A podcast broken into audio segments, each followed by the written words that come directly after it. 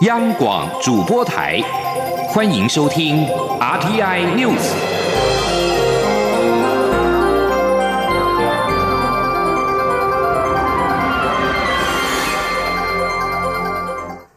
听众朋友您好，欢迎收听这节央广主播台提供给您的 RT News，我是张顺祥。首先把新闻焦点关注到是波斯湾国家阿曼也出现了武汉肺炎的疫情。阿曼电视台报道，波斯湾阿拉伯国家阿曼卫生部二十四号通报，阿曼出现两起俗称武汉肺炎的病例，这是阿曼首度传出疫情。报道当中说，两名确诊的妇人都曾经到过伊朗，目前情况况稳定。报道还说，阿曼民航局已经停止阿曼跟伊朗之间的所有航班。塔吉克政府也表示，由于伊朗武汉肺炎疫情升温，塔吉克暂停跟伊朗间的所有航班。伊朗武汉肺炎的确诊人数二十四号来到六十一人，死亡人数达到十二人，是中国以外死亡人数最多的国家。武汉肺炎蔓延全球超过三十国，世界卫生组织二十四号表示，病毒有潜力变成全球性传播的大流行，但现阶段还没有到达，并且示警。媒体现在使用“大流行”一词不符事实，肯定会引起恐惧。而在美国，疾管中心二十四号公布最新的武汉肺炎确诊病例，全美累计达到五十三例，其中美国境内有十四例。因为搭乘“钻石公主号”游轮遭到感染的美籍旅客确诊病例，较二十一号增加了十八例，一共达到三十六例。截至到二十三号下午四点，全美一共确诊五十三起的武汉肺炎的病例，其中美国境内确诊病例十四例，其中十二例有中国的旅游史，两例是人传人感染。而美国白宫发言人吉德里二十四号表示。川普政府正考虑请求国会紧急拨款，以加强应应俗称武汉肺炎的 COVID-19 快速蔓延，但是没有详细说明相关的计划。而跟数字有关的是，因应武汉肺炎的相关因素呢，美股重挫，道琼指数狂跌超过千点。由于市场对武汉肺炎疫情打乱经济成长的忧虑加深，美国股市二十四号跟全球股市同线颓势，收盘的时候狂跌，道琼工业指数狂泻一千零三十一点，或百分之三点五六，以两万七千九百六十点作收，是两年多来单日最大的下跌点数。标准普尔指数滑落了一百一十一点，或百分之三点三五，收在三千两百二十五点。科技类股为中心的纳斯达克指数跌了三百五十五点，或百分之三点七一，收在九千二百二十一点。而三个指数呢，跌幅都超过了百分之三。原本滞留在武汉的血友病少年跟他的妈妈，二十四号深夜返抵到桃园机场。并且即刻送往卫福部桃园医院来裁剪，二次裁剪预计在二十六号出炉。假如都是阴性的话，将会送到集中的检疫所来隔离。滞留中国武汉的血友病少年跟母亲，二十四号晚间搭机返回台湾，班机在晚间十点四十六分降落桃园机场，随即滑行到六零一停机坪。母子先行下机之后，防检人员再度进入。检疫的程序，随后在十一点三十六分由救护车再往后送医院进行隔离裁剪。卫福部医福会的执行长王必胜凌晨表示，裁剪的结果今天二十五号就会知道这是一检，那么二采结果最快是二十六号中午揭晓。如果二采都是阴性的话，那么两个人将会送到集中的检疫所来隔离。入境的旅客被问到是否知道跟血友病少年跟母亲同一班机飞回台湾时，表示并没有看到他们，因为距离很远，而且他们好像被隔离。而滞留中国武汉血友病少年跟他妈妈终于踏上了台湾土地，疫情中心搭配陆委会跟海基会及时部署计划。从昨天上午紧急指派护理师到成都与母子会合，到通知长荣航空，不到二十四小时成功的接回了母子。继续看到是台湾疫情的方面，中央流行疫情指挥中心二十四号公布新增两起 COVID-19 武汉肺炎的确诊案例，这两例分别都是按二十七例八十多岁男性的家人，目前的相关疫调进行当中。记者肖兆平的报道。中央流行疫情指挥中心二十四号公布，我国新增两例 COVID-19 武汉肺炎确诊个案。不过，这两起个案就是日前确诊的第二十七案四十多岁的小儿子以及七十多岁的妻子。指挥中心指挥官、卫生福利部部长陈时中表示，新增案例也是一起家庭群聚个案。他说：“啊，从我们从二十七是爸爸嘛，哈，那爸爸那就是二那二十八是那个他的大儿子，哦，那再过来二十九、三十是他的太太跟他的小儿子，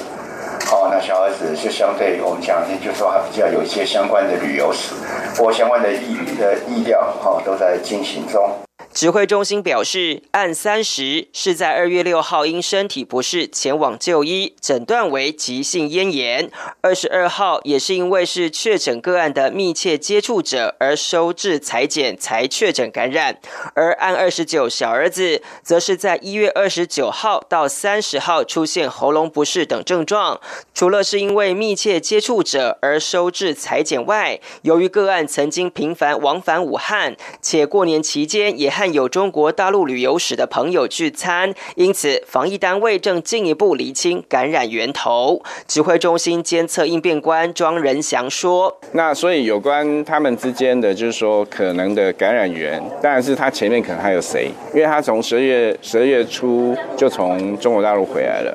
那是不是这中间他们有没有什么共同的朋友，有或者说不同的朋友被被被被什么人？”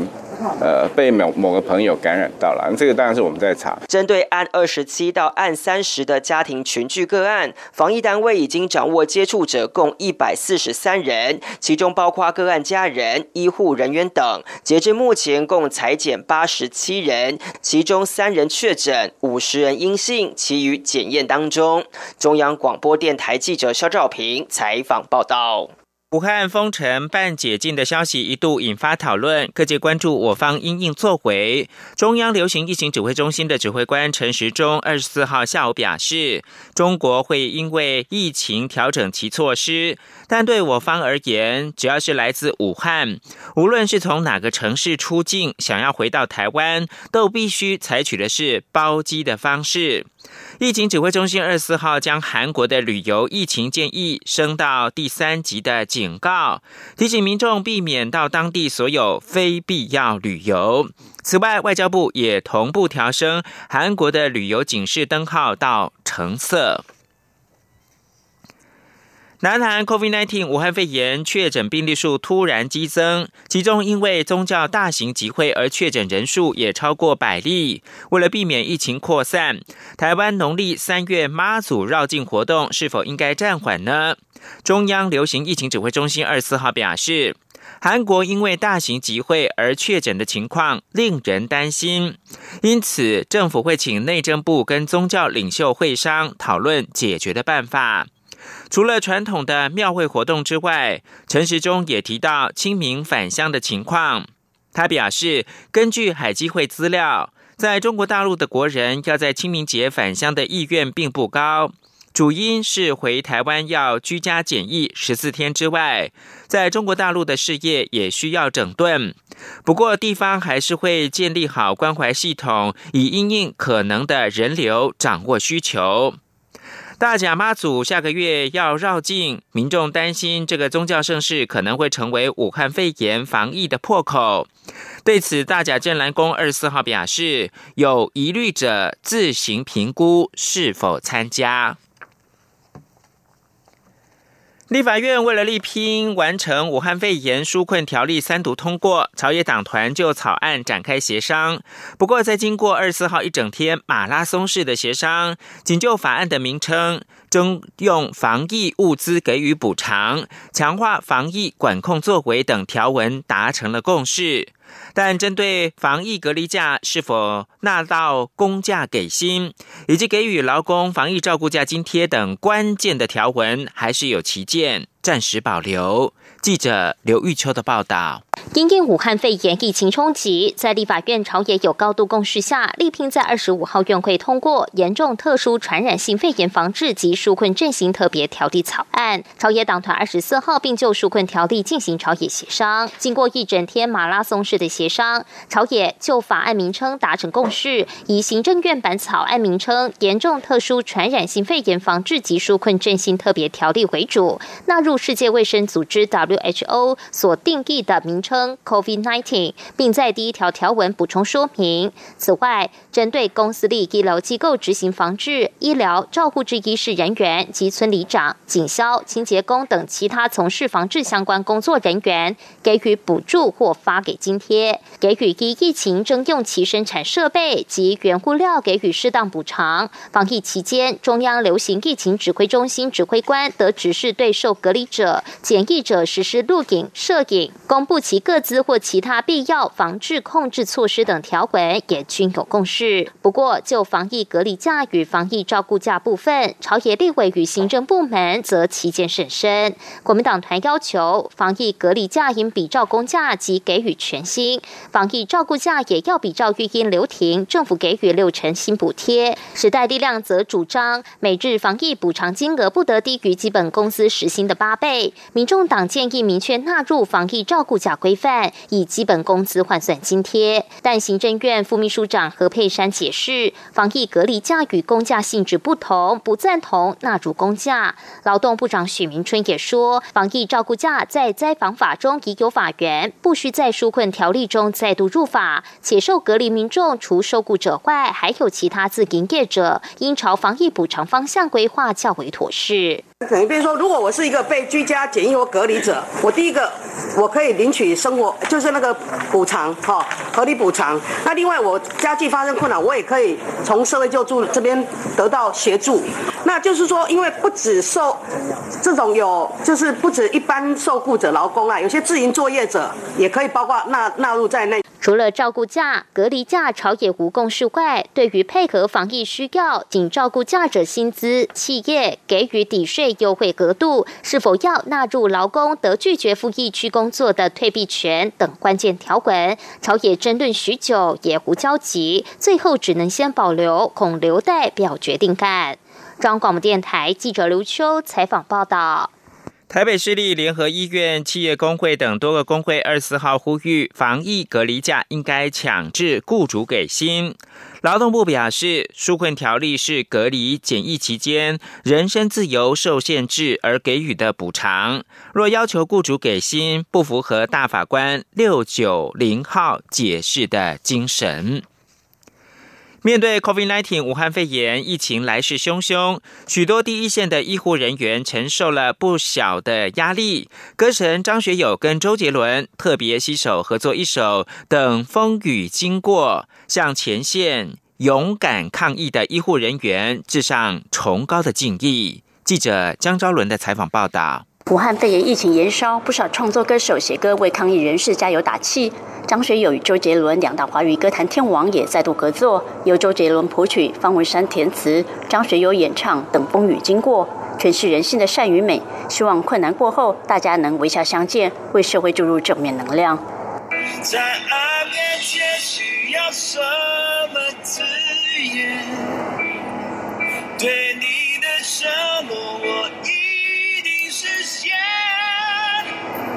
真正的爱不需要有太多语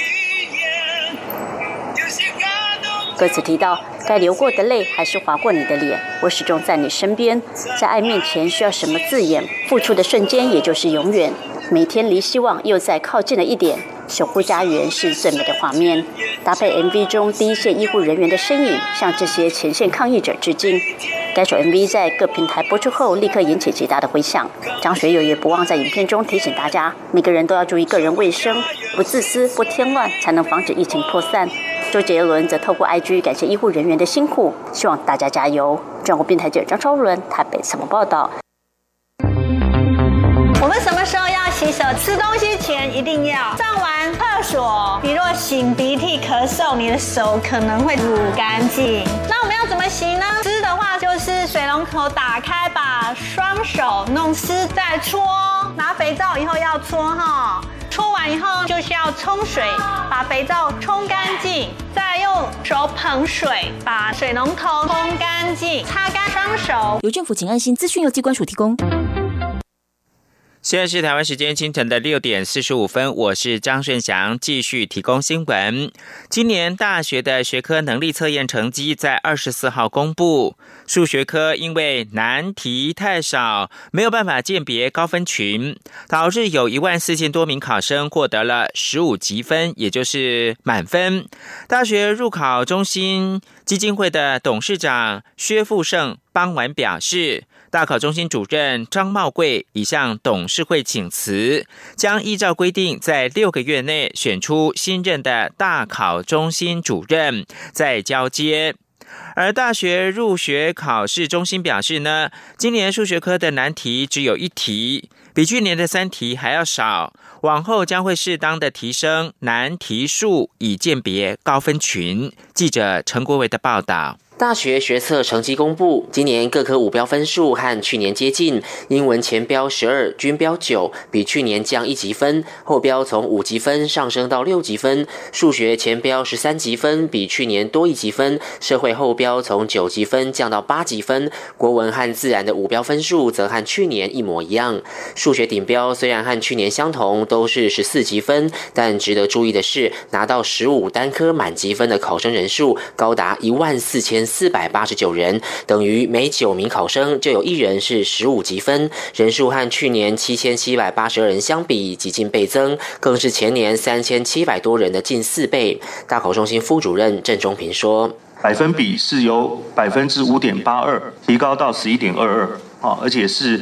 今年度其他科的大概是两倍到三倍。呃，最直接的原因应该是难题的部分就只有一个题目。那我们难题是所谓的考生的。”答对率啊是百分之二十九以下，那相较于去年，去年数学科的难题是有三题。大考中心主任张茂贵表示，虽然今年已经提醒数学科命题团队适时提升高分群考生的鉴别度，但以结果来看，未来还需加强查核数学科命题的鉴别度和稳定度。因应新的大学多元入学方案，学测从去年起从必考五科改为选考，各校系在大学甄选入学阶段最多只能采集考生四科成绩。大考中心指出，今年有六成三的考生仍选择五科全考，但和去年相比。已经下降超过七个百分点，有近三成五的考生选考四科，较去年提升近八个百分点，代表高中生已经逐渐适应选考模式。统计显示，今年国文作文没有人拿到二十五分满分，有五人得到二十三点五分最高。英文作文有十七人获得二十分满分，比去年少两人。数学科有五千七百四十六人，不仅是十五级分，而且是二十题全对，实际分数是一百分满分。学测成绩单将在二十五号寄发，考生如果对成绩有异议，可以在三月二号前申请复查。大学招联会表示，大学个人申请入学，预计在三月二十三号、二十四号报名，三月三十一号公布第一阶段筛选结果，四月十五号到五月三号进行第二阶段甄试。但如果有效系受到武汉肺炎疫情影响，将在三月五号召开常委会讨论应变方式，确保学生权益。中央广播电台记者陈国伟。台北采访报道。而为了应应俗称武汉肺炎的 COVID-19 的疫情，大学博览会的主办单位表示，原定二月二十九到三月一号举行的大博会将取消展览的部分。党政焦点：国民党主席补选下个礼拜六登场。国民党党员缴费期限到二十三号为止。根据党中央的统计，一共有三十三万多人完成了缴费，具有投票权。其中以黄复兴党部的党员数增加最多。外界认为这有利于候选人郝龙斌的选情。对此，郝龙斌跟另外一位候选人江启臣二十四号都表示。不分哪个党部，所有党员都是他们要积极争取支持的对象。央广记者刘品希的采访报道：国民党主席补选将于三月七号举行，党中央规定，只要在二月二十三号前缴交党费，就具投票权。根据党中央的统计，到二十三号为止，缴费党员数共有三十三万三千多人。其中，过去被视为影响党主席投票关键的黄复兴党部党员约占四分之一。由于黄复兴党部高层倾向挺候选人郝龙斌，外界认为对郝龙斌的选情较有利。对此，郝龙斌二十四号下午受访时表示，不止黄复兴党部，他会积极争取所有党员同志的支持。他说。我想，所有的选民只要是党内同志，我们都要积极的争取他的支持跟认同啊！不止黄复兴，各地方党部，我也需要积极来争取。另一位候选人张启成受访时也说，不分哪个党部，所有党员都是他要拜托请意、寻求支持的对象。那不过，随着时空环境的变化，现在的黄复兴党员的组成也不光只是这一些，其实也有很多。啊，他的二代、三代，甚至于其他非这个系统的，他们都在防护型党员里面。所以，我想啊，不分是哪一个党部的哈，我都会全力来寻求他们的支持。江启臣也再次强调。国民党的党籍党员人数管理一直是个问题，尤其在公告党主席选举后，还发生一边缴党费一边增加投票人数的做法，这都会影响选举的公平性，会让人觉得国民党没有制度，因人设事。未来他如果当选党主席，一定会用最现代科学的方式管理党籍与党员人数。此外，对于这次党主席补选大幅减少两百多个投开票所，江启臣日前质疑选务不该一国多制，各县市党部更不应该便宜行事。郝龙斌二十四号受访时也认为，开设投开票所必须考量选民投票的方便性。他并质疑这次各县市都减少投开票所，只有台中跟宜兰增加，恐有针对性，此举并不妥当。央广记者刘品熙在台北的采访报道：国立传统艺术中心台湾音乐馆即日起推出《游子回乡》台湾作曲家萧泰然逝世五周年的纪念特展，展出萧泰然生前珍贵的手稿、照片跟书信，并策划相关的音乐活动，缅怀这位台湾重要前辈的作曲家。央广记者杨仁祥、江昭伦的采访报道：今年是台湾前辈作曲家萧泰然逝世五周年，台湾音乐馆特别与美国洛杉矶萧泰然基金会合作，策划《游子回乡》台湾作曲家萧泰然逝世五周年纪念特展，包括萧泰然的夫人萧高仁慈、萧泰然的女儿萧雅欣、萧泰然的儿子萧杰文与另一半何文莹都特地回台为萧泰然纪念特展节目。萧泰然不只是作曲家、钢琴家、指挥家，更是一位虔诚而真诚的音乐家。要了解他的音乐传奇，就必须要了解他所经历的生活。这次纪念特展特别展出萧泰然相关文物、手稿、照片、简报、笔记、纪录片等，回顾他的音乐生涯。萧泰然的音乐启蒙来自祖母，另一半则支撑家庭的经济，让他能专心创作。晚年更有女儿陪伴在身边，这三个人可以说是萧泰然生命中最重要的三个女人。这次展览中就展出萧泰然写给逝世母亲的泪书，充分展现母子情深的一面；也有写给妻子的信，都离不开音乐话题。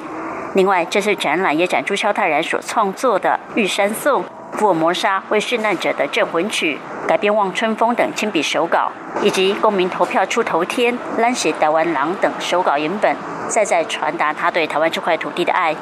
与萧泰然生前有多次接触的公司董事长陈玉寿表示，萧泰然的音乐不止气势磅礴，而且充满台湾精神，同时受到国际肯定，相当难得。他透露，萧泰然的钢琴协奏曲台湾首演就是由他所亲自弹奏。他记得当时弹奏到这首曲子的第二乐章时，眼泪都忍不住掉下来。萧泰然告诉他，这是以台湾歌曲《心森森》为主题的在创作，他才更能体会萧泰然对台湾的情感。陈玉秀说。呃，肖老师当他对于这个土地的缅怀，对于土地的爱，他用音乐表达出来的时候，他并不是像我们就是原封不动的把这个这首曲子展现出来，而是他经过消化以后，他他说源自于他的心，还有经过他的学艺，然后写出来的东西。就是有那个感觉。萧泰然的儿子萧杰文也分享与父亲生前相处的点点滴滴。他说，父亲和小孩子相处就像朋友，会抱他们，会说 “I love you”。他记得小时候下雨天，他不想去上学，想待在家里画画，父亲都没拒绝，还会播放音乐与他分享作曲家创作的背景故事。收到此，肖杰文一度激动说不出话来。肖杰文说：“父亲从未害怕表现爱和脆弱的一面，也因为他经历许多痛苦，才能写出那样深刻的音乐。而这些音乐是属于全人类的。”肖杰文说：“Five years ago, he left us, but he left more than himself. You know, not just in the family, but not for us, but for this planet. And when he comes out, your music belongs to all.” 配合萧泰然逝世五周年纪念特展，台湾音乐馆也将于三月七号、八号推出两场纪念音乐会，向这位台湾重要作曲家致敬。中国电台记者杨仁祥、张昭伦台北采访报道。中国科技巨擘华为二十四号发表荧幕更坚固、品质更高的升级版折叠手机 Mate X S，期盼能够说服消费者改用新的机型。华为一年前发表首支背对背的弯折展开荧幕达到八寸的折叠手机，这款手机去年十一月才在华为改良设计之后在中国上市。华为表示，Mate X S 的新机荧幕大小跟前代相同，但更加的坚固，转轴结构也经过改良，让手机更耐用。这场线上发表会在西班牙巴塞隆纳进行。世界行动通讯大会原定本周在巴塞隆纳举行，后来因为武汉肺炎疫情而取消。由于美国去年实际上已经禁止国内企业作为华为的供应商，Mate X S 跟去年的 Mate 三十的智慧型手机一样，没有办法使用 Google 授权版的 Android 作业系统。华为全球产品高级经理高登说：“使用完整版的 Android 系统是华为的优先选择，但在缺乏此选择的情况之下，我们必须要另觅途径。”影坛大亨。哈维·温斯坦性侵案二四号判决出炉，两项性犯罪的罪名成立，恐怕最重要入狱二十九年。我也是 Me Too 运动打了场胜仗，但最严重的掠夺性性侵罪名不成立，让他躲过了终身监禁。哈维·温斯坦两年多前遭到数十名女性指控性行为不当，掀起了“我也是 Me Too” 反性骚跟反性侵活动的浪潮。哈维·温斯坦三级强奸罪名成立，意味着陪审团认定他在二零一三年违背女星杰西卡·曼恩的意愿，跟他发生了性关系，但没有使用肢体暴力或者是以言语威胁来伤害他，因此一级的强奸罪名不成立。即使是如此，哈维·温斯坦仍将面临五到二十九年的刑期。美国大学进行顶尖研究的时候，对跨国合作保持开放态度，这种做法恐怕存在隐忧。媒体近期举行有关中国研究生隐匿解放军身份遭到起诉为例，显示美国大学已经沦为被北京利用的潜在对象。《